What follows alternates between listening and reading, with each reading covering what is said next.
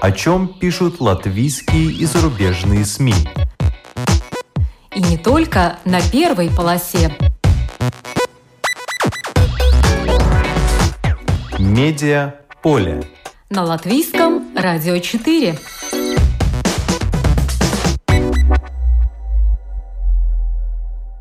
Здравствуйте, вас приветствует Марина Ковалева в эфире программа «Медиаполе». С какими нападками сталкиваются женщины-журналисты в своей работе и как им противостоят? Опыт журналистов по обузданию хейтеров в сети в помощь всем тем, кто сам сталкивается с негативными высказываниями и атаками в социальных сетях. Время показало, что то, что пишут в СМИ о позитивном влиянии пандемии на укрепление семьи, далеко не всегда совпадает с реальностью – какие трудности возникли во время пандемии у женщин-журналистов и что хорошего они все-таки научились извлекать из этой ситуации. Разница в зарплатах между мужчинами и женщинами. В Литве опубликовали данные, и многих они шокировали. Эти и другие темы обсудили во время международной встречи журналистов, которую провел Балтийский центр развития СМИ.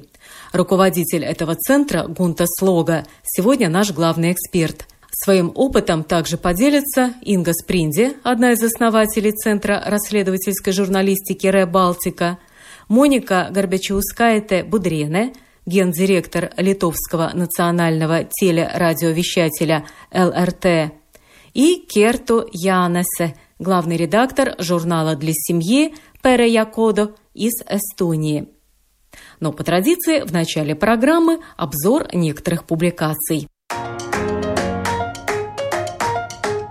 Безжалостный рынок щенков.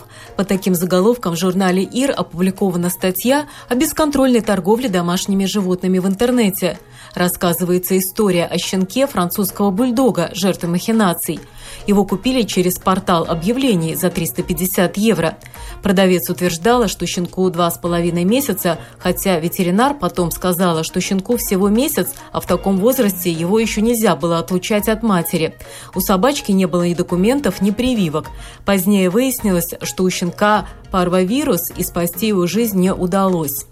Согласно данным статистики, в Европейском Союзе спрос на щенков составляет в среднем 6 миллионов в год, но только чуть более 1 миллиона собак поступает от Международной кинологической ассоциации или английского клуба. Среди стран, которые нелегально поставляют щенков – Латвия, Литва, Польша, Россия, Украина, Болгария, Венгрия и другие. В пандемию цены на собак подскочили – Таких цен не было никогда, утверждает президент Латвийской кинологической федерации Вия Клучницы. Торговля процветает, в том числе и благодаря практически бесконтрольной торговле в интернете. Профили торговцев часто без фотографии, а для контактов с покупателями они используют карты предоплаты. Квартиры, в которых показывают собак, только для их показа. Щенки без документов часто умирают от инфекций – Издание анализирует объявления о продаже собак в интернете и то, что может сделать продовольственно-ветеринарная служба в случае нарушений. Например, наложить штраф максимум 110 евро для частных лиц. Разработанное предложение Министерства земледелия снабжать объявления, в том числе в соцсетях, номером чипа собаки. Так будет легче отследить и то, чтобы у собаки не было больше одного помета в год, как это оговорено правилами. Канаде разыгрался масло-гейт. Об этом пишет журнал The Economist. В начале локдауна Джулия Ван Розендал, специалист по выпечке, заметила, что сливочное масло при комнатной температуре больше не такое мягкое, как прежде. Сначала она подумала, что ей показалось, а потом стала наблюдать за маслом в течение почти года. В декабре она пришла к заключению, что текстура и консистенция канадского масла изменилась. После этого она подняла шумиху в социальных сетях, утверждая, что фермеры кормят коров кормами, содержащими пальмовое масло, что позволяет коровам давать больше молока. Эксперты стали призывать фермеров не использовать пальмовое масло. На сливочное масло стали жаловаться не только кондитеры, но и работники кафетериев, утверждая, что молоко таких коров дает меньше пены. В испанских тюрьмах начата реабилитационная программа для лиц, осужденных за коррупцию. Курс 32 сессии. Цель – помочь бывшим махинаторам влиться обратно в общество. Первым программу пройдет 75-летний нотариус, который выкрал 400 тысяч евро. А всего предложение пройти программу получили более 2000 мошенников, сидящих в испанских тюрьмах. Среди прочего, им надо будет просить прощения у своих жертв, пишет «Нью-Йорк Таймс», переводная статья в журнале «Ир». Испания по уровню коррупции находится на 31 месте в ЕС – в Латвии уровень коррупции еще выше. Наша страна на 42 месте. Издание EU Observer пишет о том, что власти ЕС намерены защищать журналистов-расследователей. По словам зампредседателя Еврокомиссии Веры Юровой, журналисты-расследователи находятся под прессом со стороны политиков и корпораций, о которых они пишут – один из способов давления – судебные иски о клевете, которые подают против журналистов. На этом этапе никто особо не разбирается, правдивы эти расследования или нет. Важно подать иск и таким образом запугать журналиста и приостановить его работу. Основой для защиты журналистов станет статья Конституции ЕС, которая определяет свободу конкуренции, в том числе и на рынке медиа.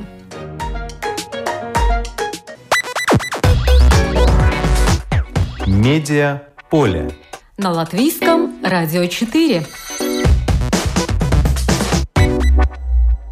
С какими нападками сталкиваются женщины-журналисты в своей работе? Как им противостоят? И можно ли надеяться на помощь полиции? Какие трудности возникли во время пандемии у женщин-журналистов? И что хорошего они научились извлекать из этой ситуации? Разница в зарплатах между мужчинами и женщинами в СМИ. Актуальна ли эта проблема для нас? Эти и другие вопросы обсуждались во время международной встречи журналистов, которую провел Балтийский центр развития СМИ. На телефонной связи руководитель этого центра Гунта Слога. Здравствуйте, Гунта. Здравствуйте. Почему вы решили, что именно сейчас важно обсудить то, с чем сталкиваются женщины-журналисты? Ну, я думаю, главное, конечно, вопрос был COVID, потому что, ну, не только, конечно, женщины-журналисты, а я бы сказала, женщины вообще сталкиваются с, с много проблемами, которые связаны с тем, что тебе надо работать и присматривать детей и, и делать очень много других э, дел. Ну, э, это было как будто один такая проблема, да, как женщины, журналисты прожили год с ковидом, но другая, конечно, та, что вот э, очень большая проблема, с которой сталкиваются женщины-журналисты, это интернет-троллинг, да, да. И, конечно, вообще это не только, что тебя называют э, всякими очень плохими словами в интернете или просто преследуют, но то, что даже есть случаи, когда уже действительно люди приходят в свой офис и тоже угрожает. Так что это была такая вторая цель э, дискуссии, понять, что можно сделать, чтобы чтобы э, как-то вот женщинам, журналистам стало бы легче с всеми теми, которые делают троллинг на интернете. А исходя из вашего опыта, какие темы чаще всего вызывают этот троллинг? Ну, конечно, сейчас это COVID, да, потому что вот а, очень много тех, которые против вакцин или вообще вот против COVID. Ну, я бы сказала, что есть и другие вот такие вопросы. Вот, например, Рыбалтика тоже сталкивалась, что вот когда они очень много писали о насильстве а, вот, а, против женщин, и вообще вот в семьях тогда тоже вот, а, их преследовали. Я бы сказала, что, конечно, больше Э, этим, а, ну, как будто сталкивается расследовательская журналистика. Потому что, конечно, они всегда смотрят на какие-то вопросы, которые очень такие, ну, ну, уже противостоят каким-то э, вот мнениям, да, и, конечно, и тогда, или даже просто этого мы не, не можем доказать, но есть, конечно, какие-то персоны или даже группы или государства, которые, э, которым просто не нравится, что эти журналисты делают, и тогда преследуют. И, конечно, преследовать женщину в интернете намного проще, потому что там можно очень легко придумывать всякие ну, такие очень плохие слова и, и способы, как им угрожать. Ну, одна из участниц э, этой встречи – это Инга Спринди, э, журналист-расследователь, одна из основателей Центра расследовательской журналистики «Ре Балтика».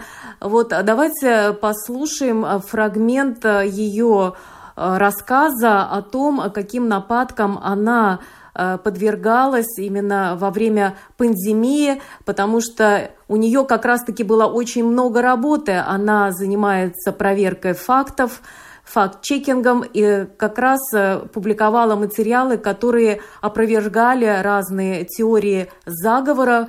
Э, как раз это очень многим не нравилось, за что она и подвергалась нападкам. Давайте послушаем этот фрагмент. Yes, I work as a journalist, but we at Revoltica, we are also fact checkers.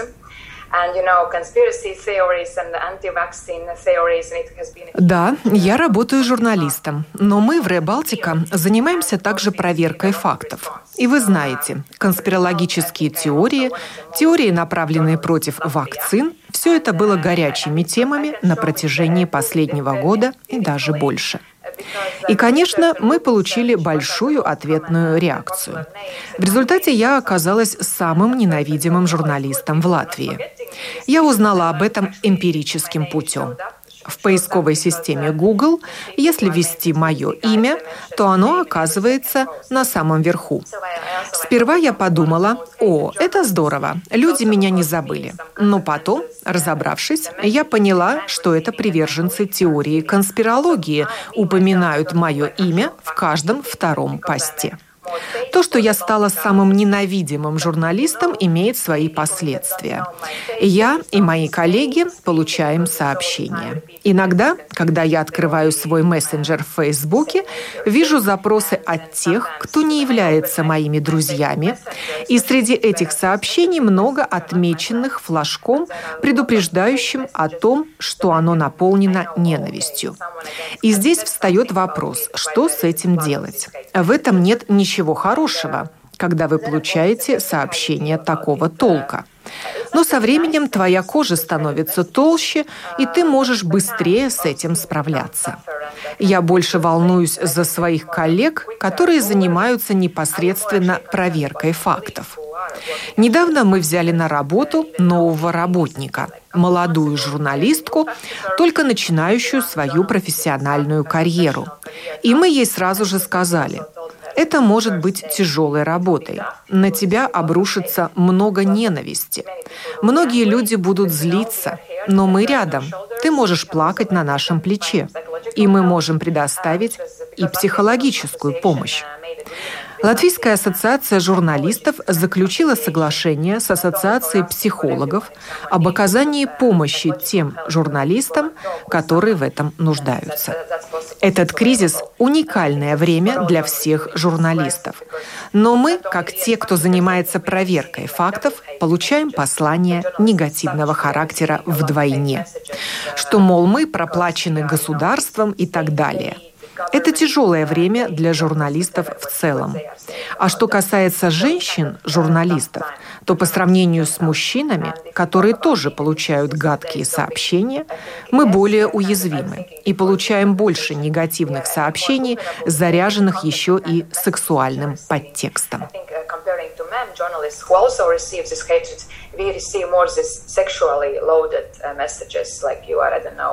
Гонта, скажите, а как можно противостоять вот э, таким нападкам и троллингу? Ну, конечно, одно это ну, психологически э, настраивать себя, да, конечно, просто а, как будто сказать, что это вот я не буду вообще там а, это читать, это слушать, и это не касается меня.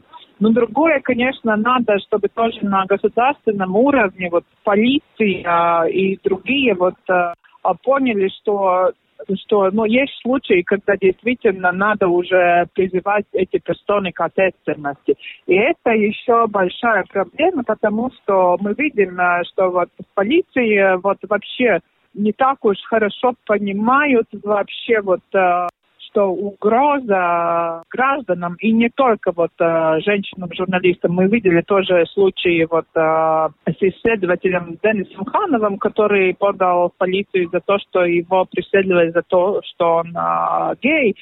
И просто полиция даже не умеет начать как будто дело на эти вопросы. И то же самое вот, вот по интернет-троллингу. Очень трудно убеждать вот э, наши структуры, что, что это проблема и, и что ее надо решать.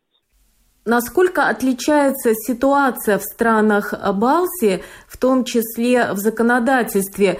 В какой из стран больше всего у журналистов есть э, шансов на процессуальную защиту?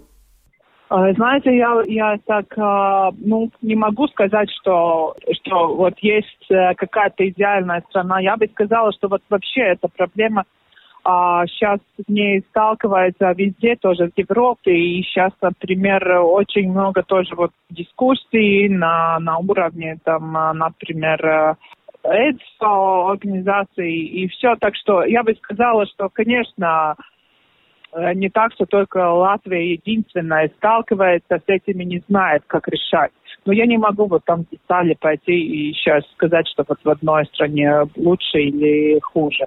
Но во время этой встречи э, генеральный э, директор Литовского национального телерадиовещателя ЛРТ Моника Горбачевскайте Будрене, она э, как раз-таки указала э, на то, что законодательство в этой сфере несовершенно, э, шла речь о том, что его надо улучшить, чтобы меры борьбы были эффективными, но так все и застряло. Вот давайте послушаем, вот о чем она говорила statistics, but uh, there is a way that you can uh, uh, you can go to police regarding this, and police take it rather seriously, really. Я не могу вам привести сейчас статистику, но есть путь, как вы можете обратиться в полицию в связи со случаями нападок, в том числе и в интернете. Полиция воспринимает это достаточно серьезно. Всегда был в поле зрения вопрос анонимных комментариев. Сейчас он особенно актуален в связи с социальными сетями, фейковыми страницами. В Литве полиция проводит расследование по таким делам. Я знаю, что у нового правительства, у той же партии «Свобода» была инициатива о наказаниях за разжигающие ненависть высказывания в онлайн-среде о создании виртуальных полицейских, которые будут мониторить высказывания в интернете и принимать меры. Я не уверена в том, что эта инициатива продвинулась дальше. Там стал вопрос о свободе слова, и проект не был еще доведен до конца. Во всяком случае, я о нем больше не слышала. Но дискуссии были. Дискуссии были и о том, что обычная полиция должна принимать решения о наказании за такие дела. Дискуссии идут, так как есть большое давление со стороны общества, со стороны политиков относительно анонимных комментариев. В Литве Делфи анонсировали, что будут удалять неподобающие комментарии. Это будет сделано до конца года. Да, есть давление общества, и политики к этому относятся очень серьезно, так как анонимные комментарии и разные лупсы в Фейсбуке становятся полем битвы для недружественных стран, почвой для антагонизации общества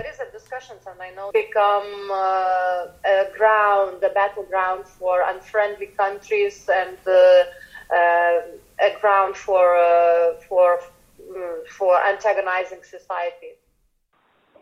Ну вот Моника э, говорит, что в любом случае надо обращаться в полицию, пусть фиксируют эти случаи. Журналисты не должны молчать. Вот что вы думаете по этому поводу? Я, я совершенно согласна с этим, потому что вот э, если будут молчать, то ничего и не будет меняться. А если вот, э, ну, как будто будет больше случаев, которые, когда журналисты действительно говорят, вот это опять такой случай, пожалуйста, что-то делайте, тогда полиция и будет, ну, как будто им надо будет э, решать это, а не просто сказать, ой, это там одна проблема, вообще ничего не будем делать. Конечно, вот, э, ну, Э, надо об этом э, говорить, не надо молчать. И потому вот тоже, мне кажется, очень важно, что мы говорили об этом на этой конференции. Но есть э, какие-то конкретные угрозы, а есть мобинг совсем другого рода. Например, есть такие очень внимательные слушатели, которые цепляются каждому слову диктора, э, каждой фразе ведущего, выискивают ошибку. Причем очень часто они сами не понимают, о чем шла речь, и упрекают журналиста э, в том, что он не профессионал, хотя сами на самом деле допускают э, ошибку обвиняя журналиста в его некомпетентности. Вот э, такого рода письма благожелателей, слушателей, читателей, которые хотят улучшить качество нашей работы, является ли это формой мобинга или все-таки нет? Ну, знаете, там надо различать. Конечно, если он уже действительно там преследует вас каждый день, и, а, и это, у этому больше нет оснований, и, конечно, это уже плохо. Но, с другой стороны, медиа самые, мы, мы всегда, нам нравится критиковать всех, нам нравится тоже ну, вот, а, писать о проблемах. И, конечно, э, наши читатели и слушатели, и зрители, они тоже могут Э, показывать на наши ошибки, на то, что мы что-то сделаем правильно. И, конечно, нам тоже очень важно, чтобы у нас была эта коммуникация с нашей аудиторией. И, и конечно, надо слушаться, что аудитория говорит. Так что я бы сказала, что в идеальном случае хорошо, что наши читатели, слушатели тоже э, показывают, что мы не перфектны, ну, конечно, когда это уже идет в другую сторону, когда уже начинают там угрожать или каждый день показывать на самые маленькие ошибки, тогда это уже ну, ненормально. А вот исходя из вашего опыта, какова тенденция? Стало ли больше случаев э, травли, нападок на журналистов, особенно в социальных сетях в последнее время? Или у нас все-таки это единичные э, случаи, и нельзя говорить о том, что это массовое явление, вот именно в Латвии? Я бы сказала, что в Латвии это уже вот особенно в связи с ковидом а, во всех редакциях, если вот ты поговоришь, везде журналисты говорят, что что они испытывают очень много вот таких, а, я, ну, может быть, всегда это не такой мобинг или троллинг, но то, что люди такие очень злые и там пишут что-то, это испытывают эм, журналисты во всех редакциях, с которыми я вот э, говорю, да. Да, я тоже столкнулась с тем э, случаем, что, правда, бы это было до пандемии, но это впервые в моей жизни, э, когда мне звонили неоднократно и пытались призвать меня повлиять на э, коллегу, которая якобы развернула травлю в социальных э, сетях. Я не могу разглашать подробности, но могу сказать, что дело дошло до полиции и продвигается вяло, э, потому что единственным путем журналистки защитить себя от постоянных звонков, от звонков начальству, от писем и так далее, это уже стало только вот обращение в полицию, и действительно создается впечатление, впечатление, что дел такого рода достаточно мало и непонятно, как с ними поступать. Но вот Инга Спринди привела хороший пример, как она отреагировала на один э, случай мобинга в социальных э, сетях. Я думаю, что вот ее пример э, может быть полезен не только журналистам, но и другим, даже нашим слушателям, если они сталкиваются сами с нечто подобным э, в интернете, в социальных сетях. Э, вот вам пример тому, как можно действовать в подобной ситуации. If I just check the person, I say that he's like regular troll, there is no point in, in any kind of not as your personal Я вижу, кто пишет. И если я вижу, что это тролль, который появляется постоянно, я не обращаю на него внимания, потому что в любом случае он только и ждет, чтобы на него отреагировали. Таких надо просто блокировать, чтобы они не засоряли вашу ленту.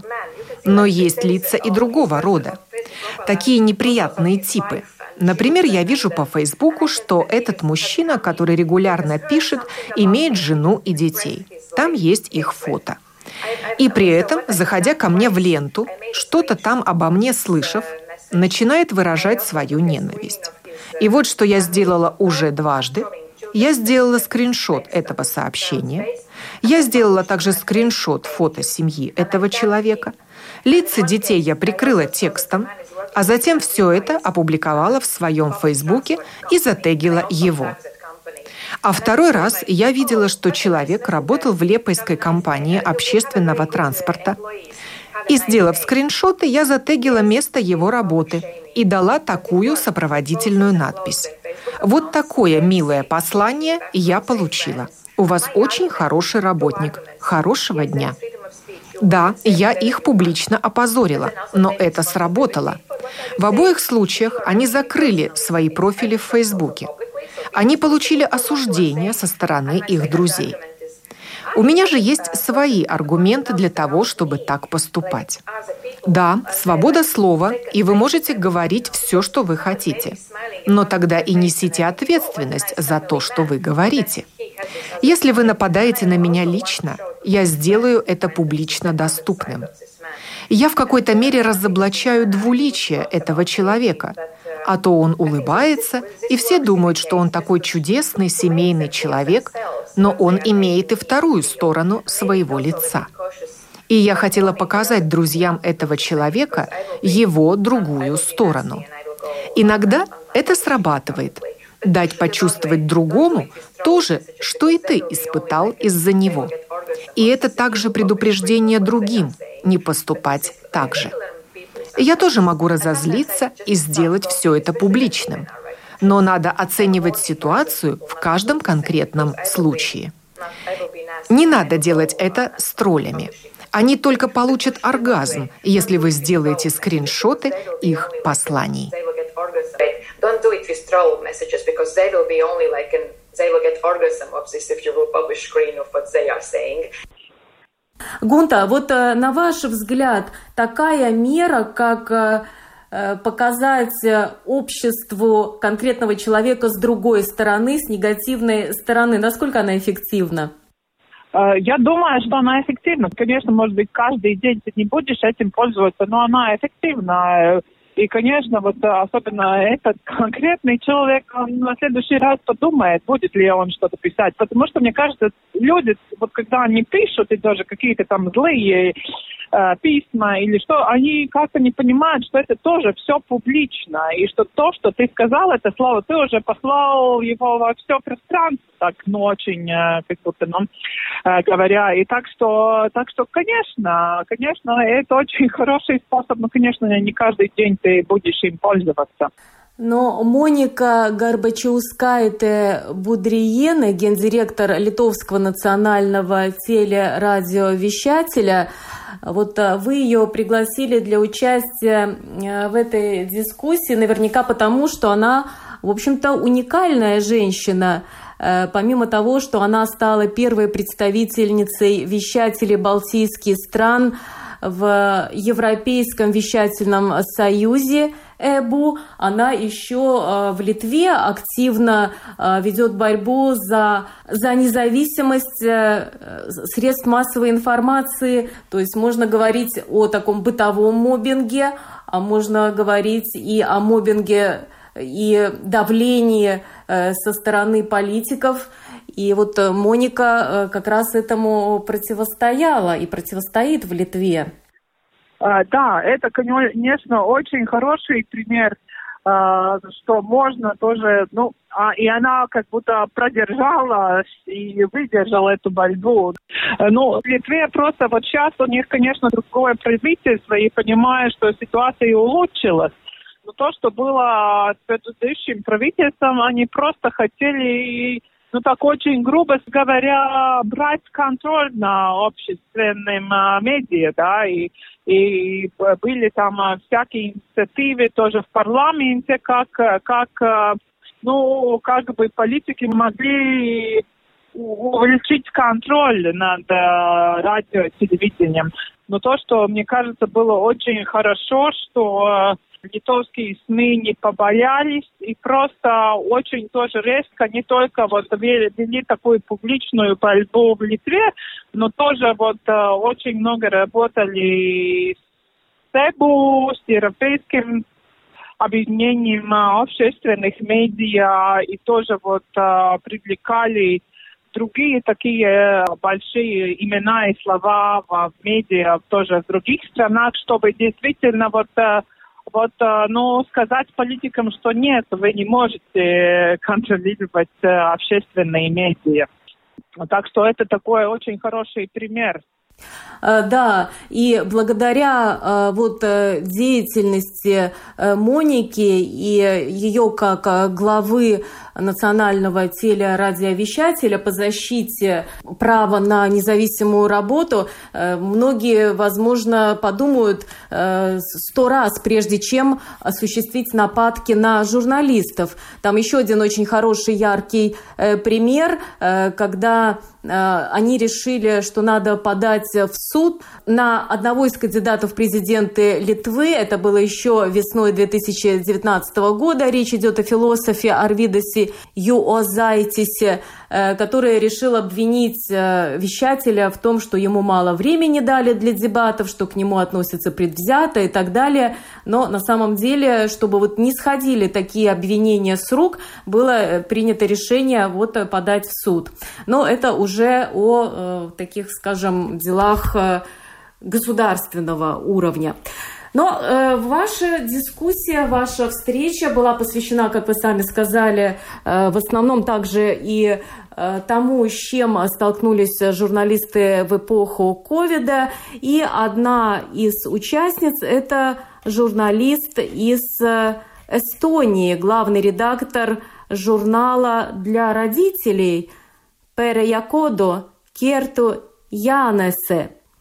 В частности, она э, честно сказала, что то, что иногда утверждают психологи, э, не всегда совпадает с реалиями. Например, о том, что вот время пандемии очень хорошо для сплочения семьи, что родители могут больше времени детям уделять и так далее. А на самом-то деле это не так. Давайте послушаем Керто. I would like to be very positive to sum up COVID year. Я бы хотела быть позитивной, говоря о ковидном годе, но правда в том, что он был экстремально тяжелым для всех работающих женщин, журналистов или нет, у которых есть маленькие дети. Вначале мы, как журнал для семьи, публиковали слова психологов о том, что ковидный кризис, с одной стороны, является уникальной возможностью качественно изменить время, проводимое с семьей, но уже со совсем скоро все мамы маленьких детей увидели, что это далеко не так. Мамы вынуждены готовить, заниматься детсадовцами, обучением своих старших детей и при этом самим работать на полную ставку. Я думаю, что главный урок, который мы получили, что бизнес бизнесом, но первым делом мы должны быть людьми. Мы также увидели, что те семьи, в которых оба партнера тратят силы на домашние дела, лучше справляются с этим кризисом. Uh, where both uh, partners uh, contributed in domestic things, they actually survived better this crisis. Гунта Керто еще рассказывала о том, что в связи с вот этими домашними делами, что детей надо спать уложить, детей надо покормить, уже даже планерки иногда проводят в 10 часов вечера. That we should do our main meeting at 10 o'clock in the evening. Мы пришли к выводу, что лучше проводить планерки в 10 часов вечера, потому что в это время дети уже спят. Это оказалось для нас самым эффективным временем для работы. Это так. Мы очень много общались уже поздно вечером, обменивались мейлами, смс-ками, обсуждая рабочую программу. Вот как вы считаете, это вообще нормально, ненормально? Потому что Керту рассказывал об этом так позитивно. Что вы думаете по этому поводу? Ну, знаете, мы все, вот, мне кажется, во время пандемии испытывали какие-то, ну, иногда странные режимы работы и вообще жизни, да, мне кажется, каждому это. Но мне то, что э, мне кажется, уже ненормально, если это становится практикой. Я действительно надеюсь, что вот кончится пандемия, и мы ну, как будто придем обратно в нормальность. Но то, что мне кажется важно, и вот э, действительно мне тоже казалось, что она так э, очень оптимистически об этом всем говорила. Ну, конечно, то, что мне кажется, стало легче, например, ну, сказать, что вот э, и особенно женщинам, которые, ну, вот в карьере иногда трудно ну, там сказать, например, вот сегодня мне надо там отвезти ребенка к врачу, и я не буду сегодня, да, в 9 часов я приду в 10. Или, например, что вот в Zoom там кто-то слышит, что ребенок кричит. И вообще, ну вот то, что, то мне кажется очень позитивно, и я надеюсь, что это, ну, останется тоже после пандемии, что люди больше будут, ну, так э, способны сказать, что нет, ну, вот сейчас я буду уделять время семье, а потом вот я поработаю, да, и, может быть, в 10 э, часов вечера тоже сделаю какую-то там координацию или совещание. Ну, конечно, это не может становиться нормой, но это не может быть норма, так я бы сказала. Да, потому что большой вопрос, как это будет в конечном итоге все-таки э, сказываться на качестве работы. Да, да. Ну вот интересная история Инги Спринди, которая как раз в пандемию стала мамой, причем мамой двойняшек, мальчика и девочки. Она замужем за эстонским журналистом, и она там, конечно, рассказывала, как ей было, с одной стороны, такая эгоистическая радость в том, что не только она теперь не сможет куда-то поездить, пока детки совсем маленькие, но и все другие будут сидеть по домам. Но э, если серьезно, то, конечно, она столкнулась с очень большим вызовом, потому что именно в это время пошло много фейковых новостей новостей, надо было развенчивать вот эти теории заговора и так далее, а работа прибавилась, и тут при этом у нее двое деток. Но вообще вывод участников э, этой встречи был, что э, важно, чтобы помогал тоже и партнер, и больше э, возможности качественно работать у тех, у кого и э, партнер тоже вовлечен в эту э, домашнюю работу. И вообще, что если наши отношения сейчас стали, э, может быть, меньше мы контактируем физически, то во всяком случае более человечными стали отношения, потому что учитывается вот этот фактор, что ты должен и кушать готовить детям три раза в день, и при этом работать, и масса других дел. Ну и очень, конечно, вызвал оживление вопрос это о разнице в зарплатах, потому что вот когда Моника Горбачевская и Будрена сказала, что у нее есть конкретные цифры по разницам в зарплатах, то это э, многих удивило, потому что сейчас вообще трудно достать какую-то информацию такого чувствительного свойства. Э, вот у нас в Латвии, э, есть ли у вас вот данные, как все-таки вы эксперт в сфере медиа, насколько для нас актуальна разница в зарплатах между мужчинами и женщинами именно в журналистике? У нас нету таких цифр. Я, я об этом интересовалась, интересовалась буквально месяц назад, и у нас нет таких цифр. Э, вот, и, конечно, это большая проблема понять. То, что, конечно, показывали эти данные Литвы, ну, очень такие, ну, ну, очень яркие, если так, так сказать. Да. И, и мне кажется, что если мы делали, у нас тоже, может быть, было что-то похожее в Латвии, потому что э, мне кажется, то, что очень важно, что вот Инга Стринги тоже говорила во время дискуссии, что в нашем центре нет вообще мужчин, мы только женщины, потому что мы очень очень много работаем. И мне кажется, что это опять такой мой, очень только мой вывод. Не то, что вот мужчины не хотят много работать, потому что очень много и тоже э, мужчин, которые очень много работают и хотят, но то, хотят ли они так много работать за такую зарплату? Вот это, мне кажется, очень важный вопрос, который надо задавать. И мы видим, что тоже в других редакциях очень много женщин. И когда у меня вот э, другие э, партнеры из других стран спрашивают, как у вас э, дела с gender equality в медиа в Латвии, я могу сказать, у нас все в порядке. У нас даже, ну, другое, то, что у нас очень много женщин, но здесь очень важный вопрос, почему у нас так много женщин в журналистике. И это опять я не могу доказать, пока у меня нет никаких цифр. И я надеюсь, что мы, мы, мы вообще вот сейчас думаем, как э, сделать такой да, опрос. Мне кажется, что вот а, ответ в том, что просто в журналистике вообще очень, ну, если, если сравнивать с другими похожими сферами, э, маленькие зарплаты, и потому женщины работают там. Только мой вывод, и у меня нет дат, чтобы сказать, что действительно это так. Ну, это похоже на правду, но пока у нас нету латвийских цифр, мы можем послушать, э, какие цифры назвала Моника Горбачевская Будрена. Но здесь тоже надо учитывать, что это зарплаты э, до уплаты налогов, и у нее нету цифр конкретно по разнице зарплат на конкретной должности, потому что это в целом по медийным организациям такая средняя зарплата, но в любом случае эти цифры говорят сами за себя. Давайте послушаем.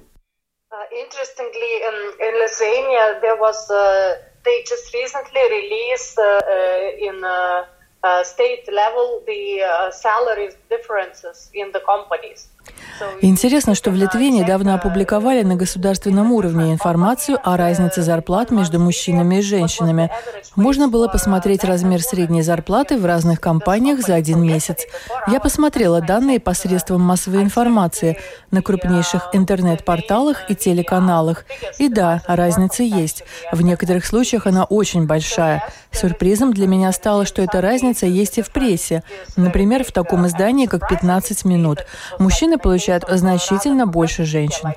Мы на ЛРТ уже начали мониторить этот вопрос.